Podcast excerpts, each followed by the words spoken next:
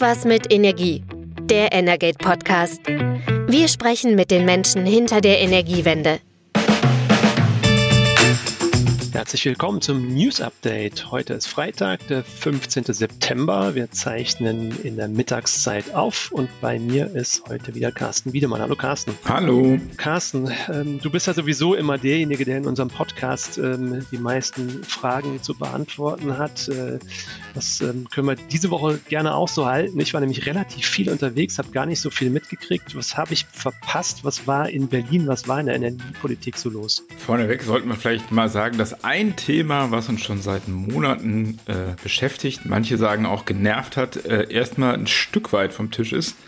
Der Bundestag hat nämlich tatsächlich äh, vergangene Woche äh, nach unserer letzten Podcast-Folge sozusagen das Gebäudeenergiegesetz verabschiedet. Da gab es nochmal eine lange äh, Diskussion drüber, aber dann haben sie es tatsächlich geschafft, einen Haken unter dieses Gesetz zu machen. Das muss jetzt halt dann noch in den Bundesrat. Da ist es aber nicht zustimmungspflichtig. Äh, der Prozess könnte sich höchstens verzögern und wenn jetzt nicht alles schief geht, dann kann das tatsächlich ähm, im kommenden Januar dann in Kraft treten mit den Regeln für neue Heizungen.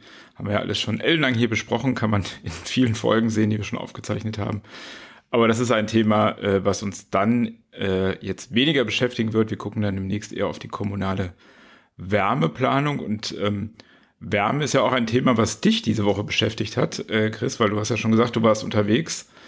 Wo warst du denn und ähm, ja, was waren da so die Themen neben Wärme? Ja, ich war beim Ostdeutschen Energieforum in, in Leipzig. Das ist im Prinzip eigentlich ein großes Branchentreffen der ostdeutschen Energieunternehmen, aber auch ähm, einiger mittelständischer Unternehmen und, und Kommunen. Und ähm, ja, da wurde natürlich insgesamt sehr kontrovers über äh, ja, die letzten Monate, aber natürlich auch über die Energiewende im ganz Allgemeinen diskutiert. Ähm, also Thema eins war auf jeden Fall ähm, Industriestrompreis. Also das ist tatsächlich ein recht prominentes besetztes Forum, weil da waren auch zwei Ministerpräsidenten ähm, vertreten, äh, Rainer Haseloff aus, äh, aus äh, Sachsen-Anhalt und ähm, der ähm, Ministerpräsident von Sachsen, Kretschmer, waren beide da. Und äh, Haseloff hat seinen Auftritt vor allem dafür genutzt, für den Industriestrompreis nochmal zu werben. Die Bundesländer ähm, waren ja in so einer gemeinsamen Aktion vor kurzem in Brüssel, haben auch da nochmal dafür geworben, weil die Bundesländer im Gegensatz zu den Bundestagsfraktionen ähm, doch sehr einhellig für einen Industriestrompreis sind. Ähm, es ist aber auch sehr auf, ähm, sehr klar geworden bei der, bei der Veranstaltung, dass es doch auch in, innerhalb von Deutschland viel Skepsis gibt, weil ähm, ein Industriestrompreis würde natürlich erstmal die großen Unternehmen entlasten, die ja sowieso schon auch in der Vergangenheit schon viel Entlastung hatten, auch bei der EEG-Umlage, bei, bei der Stromsteuer, ähm, bei den Netzentgelten. Und gerade der Mittelstand sieht den Industriestrompreis recht skeptisch, weil er selber wahrscheinlich einfach nicht davon profitieren würde. Äh, Ministerpräsident Haseloff hat dem eigentlich entgegnet, naja, alles, was der Industrie in Deutschland äh, nutzt, nutzt natürlich auch dem Mittelstand, weil das sind ja dann die Zulieferer und äh, wenn wir die Industrie verlieren, dann hat das auch unmittelbare Folgen auf den Mittelstand hat, glaube ich, gerade die anwesenden Unternehmensvertreter und Vertreter nicht zu 100 Prozent überzeugt. Insgesamt war Haseloffs Auftritt aber, fand ich, etwas überzeugender. Er ist auch CDU-Ministerpräsident, aber man hat ihm schon angemerkt, ähm, dass er in der Energiewende generell eine Chance für den, für den Osten sieht, gerade für den Osten, weil da ja auch große Erzeugungsstrukturen entstanden sind. Ähm, zuletzt gab es Beispiele, ähm, dass sich Firmen neu ansiedeln. Intel in Magdeburg, Tesla ist ja schon länger in, in Brandenburg unterwegs. Also er sieht da durchaus eine Chance, ist dem offen gegenüber. Das war dann wiederum bei, bei Sachsens Ministerpräsident Kretschmer, hat sich das ganz anders angehört. Also das fand ich schon sehr auffällig. Ähm, er hat die Energiewende grundsätzlich als gescheitert äh, tituliert und hat gesagt, wir brauchen einen Neustart. Und der Neustart soll mit verlängerten ähm, Laufzeiten für die Kohlekraftwerke, mit dem Wiedereinsatz der Atomkraftwerke und mit Frackinggas aus Deutschland einhergehen. Klingt alles nicht so richtig nach Energiewende. Ähm, das war schon sehr auffällig und ähm, ich glaube, die CDU in Sachsen fährt tatsächlich einen anderen Kurs. In Sachsen ist diese Situation, die politische Situation vielleicht noch mal ein bisschen anders als in den anderen Bundesländern. Es wurde tatsächlich relativ viel über die AfD gesprochen während der ganzen Tagung. Ähm, der CDU-Kurs in Sachsen, fand ich, gipfelte fast so ein bisschen in so einem Vortrag des IHK-Präsidenten ähm, aus Leipzig, ähm, der gesagt hat, die Energiewende vertreibt die Industrie aus Deutschland ähm, da fehlte mir so ein bisschen der Bezug darauf, dass die explodierenden Preise zuletzt ja vor allem daher rührten, dass in Moskau jemand den Gashebel abgedreht hat. Also ähm, man hat gemerkt, sehr kontrovers und erstaunlich dann gar nicht mehr so kontrovers war es dann eigentlich, als gerade das Gebäudeenergiegesetz dann ähm, äh, zum Gespräch war oder zum Thema wurde. Ich habe da ähm, eine, eine Diskussionsrunde moderiert und ich war überrascht. Also einerseits erstmal haben alle Vertreter auf dem Podium waren nur, es waren nur Männer, also nur Vertreter auf dem Podium tatsächlich eigentlich den Impuls des Gebäudeenergiegesetzes und der kommunalen Wärmeplanung sehr gelobt. Ähm, sagen, es kommt jetzt endlich der Impuls, es ist auch richtig, die kommunale Wärmeplanung vorzuziehen. Klar, das war ein Streitthema, das hätte man wahrscheinlich vorher so auf den Weg bringen können. Und ähm, ganz, ganz spannend fand ich auch, wir haben auch über die Technologien gesprochen, die jetzt im Wärmemarkt wichtig werden. Da habe ich alles Mögliche gehört, Solarthermie, ähm, Abwärmenutzung, ähm, äh, ich weiß gar nicht, was alles noch sozusagen dabei war, aber irgendwie hat gar keiner am Anfang in der ersten Runde vom Wasserstoff gesprochen. Und ich meine, das war ja auch nochmal ein ganz großes Streitthema. Die FDP hat unbedingt darauf gedrängt, also wir brauchen auch irgendwie Wasserstoff in den Verteilnetzen. Und da haben eigentlich alle bei der Tagung auch abgewogen. Das sehen die nicht. Das ist keine kostengünstige Option. Das ist wirklich was für Einzelfälle. Ähm, Wasserstoff ja im Wärmemarkt, ähm, dann, wenn es um die Umrüstung von KWK-Anlagen geht, die heute noch mit Erdgas betrieben werden. Aber ähm, ja, den Wasserstoff großartig in der Fläche sah eigentlich keiner. Fand ich eigentlich auch nochmal eine ganz spannende Erkenntnis bei der Tagung. Wobei man auch sagen muss, ähm, diese Woche wurden ja zum Beispiel Pläne vorgestellt ähm, von der Initiative H2 vor Ort. Da geht es um die Zukunft der Gasnetze und die haben sozusagen Verteilnetzbetreiber in Deutschland Umfragen machen lassen unter Industriebetrieben vor Ort, wie die zum Thema Wasserstoffnutzung stehen. Und eine große Mehrheit hat eben gesagt, ja, sie wollen gerne Wasserstoff nutzen. Das heißt im Umkehrschluss, sie brauchen dann auch die Infrastruktur, also die Leitungen. Äh, auch schon ein Teil der Unternehmen kann sich das auch schon relativ zeitnah in Richtung 2030 vorstellen. Und ähm, sozusagen das Echo dieser Initiative war dann, wir brauchen die Gasnetze noch, wir bauen sie nicht zurück, wie das mal äh, eine Diskussion war vor einiger Zeit durch einen Energiestaatssekretär, den es jetzt nicht mehr gibt. Also es lohnt sich aus Sicht dieser Unternehmen eben, äh, die Gasnetze zu transformieren in Richtung Wasserstoff, aber eben nicht für den Wärmemarkt. Ja, genau. Und das haben die Vertreter da auch gesagt. Also es wird ähm, lokale ähm, Anwendungen auf jeden Fall geben. Es wird lokale ähm, Wasserstoffnetze auch geben. Aber in der Masse, so wie heute die Gasverteilnetze, dass daraus ähm, Wasserstoffverteilnetze werden, sahen die Vertreter eigentlich nicht. Es gab auch eine Frage, wie sähe es denn aus mit einer Grüngasquote, sodass das, dass der Wasserstoff so langsam ähm, in die Netze reinkommt. Da waren sie eigentlich auch skeptisch, weil sie gesagt haben, das würde eigentlich die Gasinfrastruktur in den Verteilnetzen ja eigentlich zementieren, ähm, würde auch die Möglichkeit zum Rückbau nehmen. Und ähm, auch das fand ich ganz interessant, weil als jetzt vielleicht noch vor einem Jahr oder anderthalb Jahren über den Rückbau von, von, von Gasverteilnetzen gesprochen wurde, da war das ein ziemlicher Aufreger. Aber ich glaube, mittlerweile hat sich das auch in der Branche relativ breit gemacht, ist relativ klar geworden, Gasverteilnetze werden zurückgebaut, weil eine 1 zu 1 Anwendung mit Wasserstoff wird es halt nicht geben. Bei dem anderen Thema, was du angesprochen hast, äh, der Industriestrompreis, ähm, da fand ich diese Woche ganz interessant. Das war jetzt nicht bei dir in Leipzig, sondern dazu hat sich auch die Gewerkschaft Verdi geäußert. Und sonst könnte man ja denken, Gewerkschaften sind da auf einer Linie, also der DGB oder die IG Metall, ähm, also eher die IG Metall und vor allem die IGBCE, also Bergbau und Chemie, die Gewerkschaft, sind ja klar für den Industriestrompreis und Verdi hat eben jetzt, also der Verdi-Chef Frank Wernicke hat diese Woche, gesagt, nein, er könnte das keinem Politiker empfehlen, das einzuführen, weil er, ähnlich wie du auch, ähm, das aus Sicht des Mittelstandes argumentiert hast, hat er gesagt, es kann ja nicht sein, dass ein Arbeitnehmer, der wirklich äh, knapp am Mindestlohn vielleicht arbeitet, äh, 35 und mehr Cent für den Strom zahlen muss und dann der der äh, Industriebetrieb eben dann nur vier, zwischen 4 und 6 Cent. Das findet eben eher sehr ungerecht und wünscht sich da eben ein alternatives Konzept. Also er hat davon abgeraten, weil er sagt, das sei schon sozialer Sprengstoff. Ähm, muss man mal sehen, wie die Diskussion geht. Äh, diese Woche war zu hören aus dem Finanzministerium. Da hatte sich Finanzminister Lindner gemeldet. Also er ist immer noch gegen den Industriestrompreis, aber bei ähm, Thema der ähm, Ausgleichs, also der, der Spitzenlastausgleich, ähm, da können ja Industrieunternehmen sich Energiesteuern quasi zurückholen. Und äh, dieses Instrument hatte das Finanzministerium in der Haushaltsplanung eigentlich fürs kommende Jahr gestrichen. Das sind ungefähr 1,7 Milliarden Euro. Ähm, aber er hat jetzt da angezeigt, naja, wenn der Bundestag einen Weg findet, das zu finanzieren, dann kann er sich auch fest, ähm, kann er sich auch vorstellen, dass man das fortführt.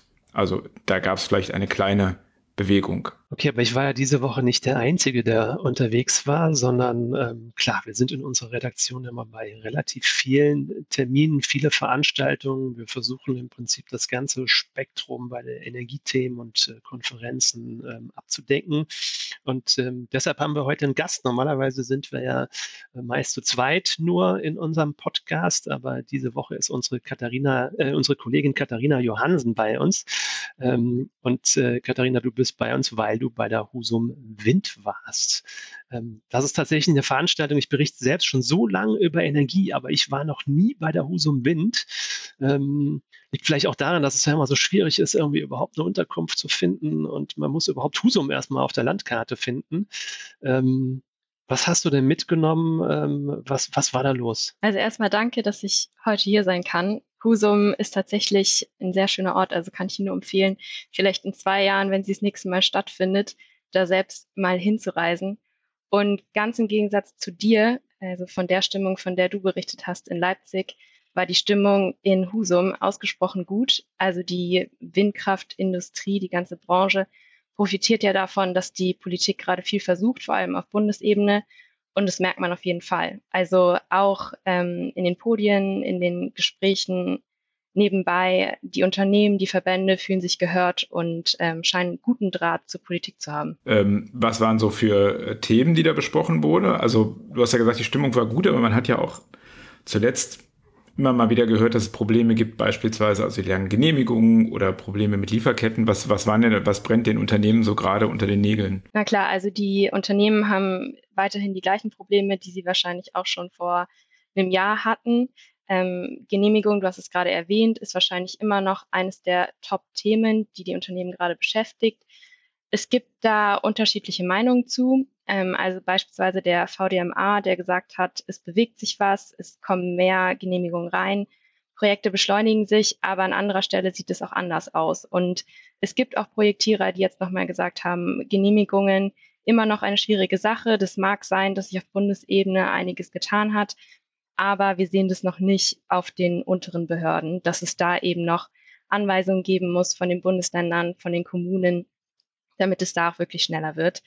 Ähm, ein weiteres großes Problem, was jetzt vielleicht in den letzten Jahren schon präsent war, was jetzt aber noch mal stärker aufgekommen ist, sind die roten Zahlen der Hersteller in Europa.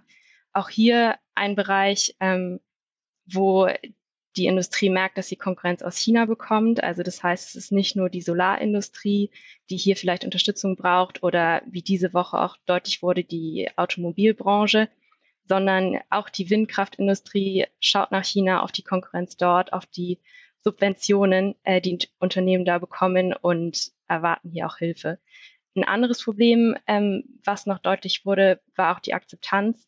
Ähm, also auch ein Thema für die Unternehmen, wo sie ähm, ja, Bedarf sehen, da was dran zu tun. Aber es gab ja auch hohen Besuch in Husum, ne? Hat man bei uns auch lesen können und äh, also der Wirtschaftsminister war da. Und ähm, der hat ja auch direkt ein paar Vorschläge mitgebracht. Genau. Robert Habeck war Schirmherr der Husum Wind. Es waren auch andere Politiker da, also wirklich äh, gut besucht, äh, die ganzen Nordländer. Die Ministerpräsidenten waren da. Ähm, es ist ja auch eine nordische Konferenz, dementsprechend wurde äh, auch gern gegen Bayern gestichelt. Also wie Robert Habeck gesagt hat, manche Bundesländer machen die Energiewende schon ganz gut, andere üben noch. Und äh, damit ist ja eigentlich auch klar, was gemeint war. Ähm, was ich ganz bemerkenswert fand an Habecks Vortrag, ähm, war, dass er die Windkraftindustrie gerne unterstützen möchte. Also ich denke, dass die europäischen Hersteller jetzt auf jeden Fall auf seiner Liste sind an Unternehmen, die da von Beihilfen profitieren könnten. Äh, die Europäische Union hat dafür den Weg ja auch jetzt offen äh, gemacht. Und ähm, genau, also Gespräche sollen da wohl laufen, sowohl mit den Herstellern als auch mit der EU, ähm, was da möglich ist. Und die Hersteller haben auch deutlich gemacht, eben auch auf der, während der, des Eröffnungspodiums, dass sie diese Hilfen brauchen. Also die schreiben alle rote Zahlen ähm, und ja, Corona-Pandemie schlägt da vielleicht auch noch durch, also die Lieferschwierigkeiten, die sie damals hatten ähm, und eben auch der schleppende Ausbau der Windkraft, äh, der macht sich auch noch bemerkbar, dass da die Kapazitäten nicht für nicht ausgereizt sind. Ähm, die Präsidentin des äh, BWE hat auch nochmal deutlich gesagt, dass was vielleicht geplant ist, also die fünf Windkraftanlagen pro Tag, das können die europäischen Hersteller auch ähm, aufstellen. Das sind natürlich nicht alles Anlagen, die nur aus europäischer Produktion kommen. Also auch heute schon kommen 60, 70 Prozent der äh, Komponenten aus China. Aber eigentlich hat die europäische Windkraftindustrie diese Kapazitäten, die werden eben nicht genutzt. Und das macht sich auch in den Büchern dann bemerkbar. Ursula von der Leyen hat diese Woche ja auch, während du noch in Husum warst, ihre Rede zur Lage der Nation gehalten. Das äh, ist ja so eine Tradition nach, seit einigen Jahren, dass es das gibt, auch in Europa, kommt aus den USA. Und da hatte sie ja auch neben der Automobilindustrie, also da hat sie ja ähm, sozusagen vom unlauteren Wettbewerbs äh, gewarnt, äh, dadurch, dass chinesische Autobauer eben staatlich unterstützt werden, hat aber auch die Windener äh, Windenergieindustrie hervorgehoben und hat eben auch ihre Bereitschaft angekündigt, den Herstellern zu helfen. Ähm, es gibt da wohl so ein, eine Art Sonderfonds, der sich aus Geld speist, was in Fonds schon drin ist und auch was noch zusätzlich aus Mitgliedstaaten kommen soll. Das sind 10 Milliarden Euro. Mit diesem Geld möchte sie eben die Windindustrie unterstützen. Also das, was Robert Habeck gesagt hat, äh, unterstützt sie damit und ist vielleicht damit auch schon ein Stückchen weiter. Bei Robert Habeck muss man sagen, diesen Vorschlag, den hatte er auch schon mal vor einem halben Jahr gemacht, also Solar- und Windunternehmen zu unterstützen, in welcher Form auch immer, vielleicht auch mit Abnahmegarantien. Es geht ja sozusagen darum, aus äh, die Situation äh, oder den, das Delta auszugleichen, ähm, bis sozusagen die Aufträge reinkommen. Wir wissen ja alle, dass die Erneuerbaren ausgebaut werden, aber eben der noch ist es nur eine Erwartung und das schlägt sich noch nicht so in den Auftragsbüchern nieder. Und aber ob er dafür eine, eine Mehrheit in seiner eigenen Koalition findet, äh, beim Industriestrompreis ist ihm das bisher nicht gelungen. Ob jetzt sozusagen die FDP da jetzt äh, Bereitschaft signalisiert und auch Geld ausschüttet an Industrieunternehmen, das wissen wir noch nicht. Aber aus Europa eben ist die klare Ansage, da soll was kommen. Ähm, Beihilfe rechtlich geht das im Moment auch, weil es bis Ende des Jahres noch das vorübergehende oder Temporary Crisis ähm, äh, Regelwerk gibt, was eben da beim Beihilferecht, was ja sonst recht streng ist in Europa, Ausnahmen erlaubt, also so dass staatliche Beihilfen direkt für Unternehmen möglich sind. Also das ist auf jeden Fall eine ganz spannende Entwicklung diese Woche. Und ähm, du saßt ja auch auf dem Podium, glaube ich, ne? In, in Husum. Wie war das denn? Ja, äh, es war ein Podium, es, es ging um die Akzeptanz von Windkraftanlagen natürlich auch ein wichtiges Thema, was Robert Habeck auch nochmal betont hat, ähm, gerade wenn es in Richtung Energiegenossenschaften geht.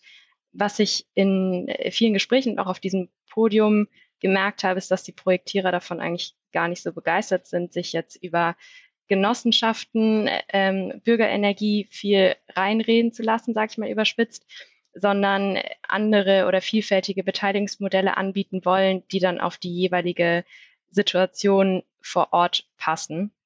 Ähm, was ich ganz spannend fand, das war ein, das war ein Event von äh, Women Energize Women und äh, hatte damit ja auch einen äh, feministischen Touch. Ähm, und bei der Akzeptanzfrage ähm, hat Balvari, finde ich, ganz spannende Einblicke gegeben vor Ort, weil ähm, mit den bisherigen Foren ähm, austauschen, die die hatten. Ähm, als Beispiel wurden da Diskussionsrunden genannt. Meinten Sie, dass ähm, da vor allem vielleicht ältere, laute Männer sich melden und ähm, die Beteiligung dann eher ja, unausgeglichen ist. Was die versuchen, ist jetzt über Marktstände ähm, in die Dörfer zu gehen, ähm, auch vorab zu informieren, weitläufig Briefe irgendwie nach Postleitzahlen zu verteilen und dass an Marktständen dann vielleicht auch eher Frauen stehen bleiben, dass man damit vielleicht auch eher die schweigende Mehrheit erreicht, die ähm, ja sich nicht laut gegen die Windkraft vor Ort ausspricht, aber eigentlich dafür ist. Und das finde ich ist auch ganz wichtig nochmal zu betonen, dass die Windkraft in Deutschland ja eigentlich recht akzeptiert ist. Also wenn man sich Umfragen anschaut, dann liegen die Zustimmungswerte ja bei 80, 90 Prozent. Nach dem Krieg ähm, in der Ukraine sind die nochmal nach oben gegangen. Aber eigentlich ist Windkraft beliebt und in der eigenen Nachbarschaft sind die Zahlen auch immer noch größer als die 50 Prozent. Ich glaube, die liegen bei zwei Drittel der, der Menschen, die dem zustimmt. Also eigentlich hat die Windbranche, äh, wenn sie es gut macht und Menschen gut mit einbezieht, eben auch gute Chancen, äh, den Windkraftausbau zu schaffen. Ja, genau das war auch Thema ähm, beim, beim Ostdeutschen Energieforum. Ähm, da waren eine Bürgermeisterin und ein Landrat ähm, aus, aus, Brandenburg und aus Sachsen, die schon auch berichtet haben, dass das Thema erneuerbare Energien ähm, jetzt gerade in den ostdeutschen Bundesländern natürlich oftmals ein schwieriges ist. Ähm, die haben aber gleichzeitig auch berichtet, dass es halt einfach auch Mittel und Wege gibt, ähm, daran was zu ändern. Und ähm, auch da sind ja einige Gesetze in der Vergangenheit geändert worden. So können eben jetzt die, die Gemeinden finanziell auch, auch stärker davon profitieren, wenn bei ihnen ähm, in der Gemeinde ein, ein Windpark erstellt wird. Ähm, und ähm, da haben auch einzelne Akteure berichtet, ähm, dass Kommunen mittlerweile schon aus der Haushaltssicherung herausgekommen sind, ähm, einfach durch eine finanzielle Beteiligung und ähm, dass da auch Beträge, und wenn es nur mal 25.000 oder 30.000 Euro pro Jahr für, für kleinere Gemeinden schon auch irgendwie ein nennenswerter Betrag sein können. Und ähm, Heinrich Gärtner vom Projektierer GP Schul hat bei der Tagung auch berichtet, ähm, dass äh, sein Unternehmen momentan in Sachsen-Anhalt unterwegs ist und dort ähm, in einer, ja, man, es ist eine Stadt, das nennt sich Stadt Südliche Anhalt, aber eigentlich ist es eine Ansammlung vieler verbundener Dörfer. Ähm, sie dort einen Verbund aus, aus Wärmenetzen planen und ähm, da auch ähm, erneuerbare Energien ähm, dazu nutzen wollen, die die Wärmenetze künftig speisen sollen. Und ähm, dass sie aber ganz gezielt versuchen, ähm, regionale und lokale Partner damit einzubinden und ähm, vor allem dann im Ergebnis den, den Bürgern vor Ort ähm, eine, eine günstige Wärmeversorgung anzubieten, ähm, die auch die, die Installation der neuen Heizung beinhaltet. Also es gibt einfach einen Festpreis, der durchaus dann wettbewerbsfähig ist. Und ähm, ja, in diesem Gebiet war auch Kommunalwahl und ähm, Bürgermeisterwahl. Und da hat sich tatsächlich gezeigt, dass der Bürgermeister, der sich da massiv dafür eingesetzt hat, nicht abgestraft worden ist, sondern tatsächlich ähm, ziemlich deutlich wiedergewählt worden ist. Parteiloser Bürgermeister. Und ähm, es zeigt auch, also ja, erneuerbare Energien sind wahrscheinlich in manchen Regionen ein schwieriges Thema, aber wenn die Menschen vor Ort wirklich auch davon profitieren können, dann kann sich das Bild auch relativ schnell drehen. Und es gibt ja auch vielfältige Möglichkeiten, wie Menschen davon profitieren können. Also was ich so rausgehört habe, in Ostdeutschland beispielsweise passt vielleicht ein Stromtarif, vergünstigter besser, der auf jeden Fall zehn Prozent unter dem Grundversorgungstarif liegt, während vielleicht in Bayern ein Sparbrief, irgendwie finanzielle Beteiligung besser passen, wo die Menschen vielleicht auch über das Kapital verfügen um sich beteiligen zu können finanziell. Ja, da war auch nochmal ein Thema. Du hast ja gerade gesagt, äh, du hast jetzt wieder das Beispiel Bayern gebracht. Ne? Der Norden hat gegen Bayern gestichelt. Ähm, Ganz viel. Ähm, bei uns wurde auch gegen, gegen, gegen Bayern oder gegen den Süden gestichelt. Da ging es um das Thema Verteilnetze, ähm, weil wir momentan ja den Umstand haben, dass dort, wo viele Erneuerbare zugebaut werden, dann auch die, die Netzkosten anwachsen. Und äh, gerade die Regionen, die, die wirklich aktiv sind beim Thema Klimaschutz, ähm, dann dafür dann die Rechnung bezahlen müssen während diejenigen, die dann im Süden sitzen und auf den Strom warten, der im Norden produziert wird oder im Osten eben auch, ähm, dann äh, nicht nur den teilweise günstigen Strom kriegen können, sondern ähm, auch äh, geringere Netzkosten haben. Und ähm, da war Staatssekretär, parlamentarischer Staatssekretär aus dem Bundeswirtschaftsministerium, Michael Kellner, war auch vor Ort und hat gesagt, das ist eigentlich ein Skandal, dass das äh, so ist, ähm, äh, wie das momentan ist mit den, mit den Verteilnetzkosten, mit der Verteilung und ähm, dass da dringend eine Anpassung passieren muss. Ja, da gab es natürlich von dem ostdeutschen Publikum viel Applaus.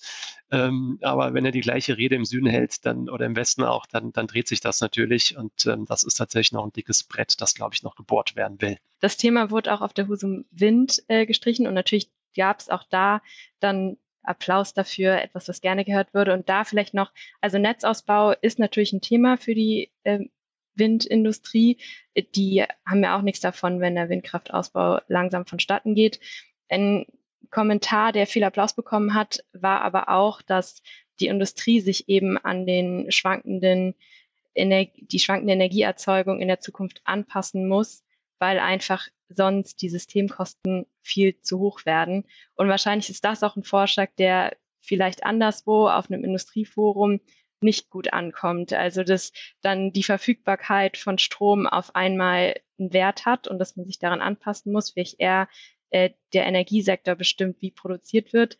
Aber das ist, glaube ich, ein Thema, was in, in der erneuerbaren Branche ähm, ja eigentlich zu Konsens findet, also dass die Industrie sich da anpassen muss, um eben die Systemkosten wie auch für, für den Netzbetrieb gering zu halten. In gewisser Weise wird das bestimmt auch passieren müssen. Es gibt ja auch schon Modelle, was da im Moment noch so ein bisschen schwierig ist bei dieser Flexibilisierung, das regulatorische oder die Netzentgeltsystematik steht ihnen auch entgegen. Die belohnt ja nach wie vor Industriebetriebe, die nach Strich einfach kontinuierlich Strom ziehen. Das ist natürlich völlig überholt, aber eben wie das bei vielen Sachen in Deutschland ist, sehr schwierig, das zu reformieren.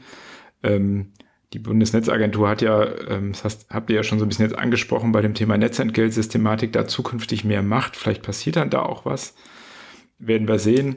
Was mir jetzt noch beim Thema Strom, Windstrom und Transport in den Süden, davon war jetzt ja viel die Rede, äh, eingefallen ist, und das sollte man hier auch mal erwähnen, diese Woche wurde ja immer mit dem Baustart von Südlink begonnen, also offiziell nach jahrelanger Verspätung. Die 2028 soll diese Stromtrasse von Nord nach Süd dann auch fertig sein und dann eben auch wirklich ähm, dieses Problem, was wir immer haben, also den hohen Redispatch, weil der erneuerbaren Strom eben vor allem im Norden ist, aber nach Süden muss, ähm, etwas dieses Problem ähm, ausgleichen helfen. Das ist also ein kleiner Fortschritt, kann man schon sagen. Es war jetzt erst der Baustart.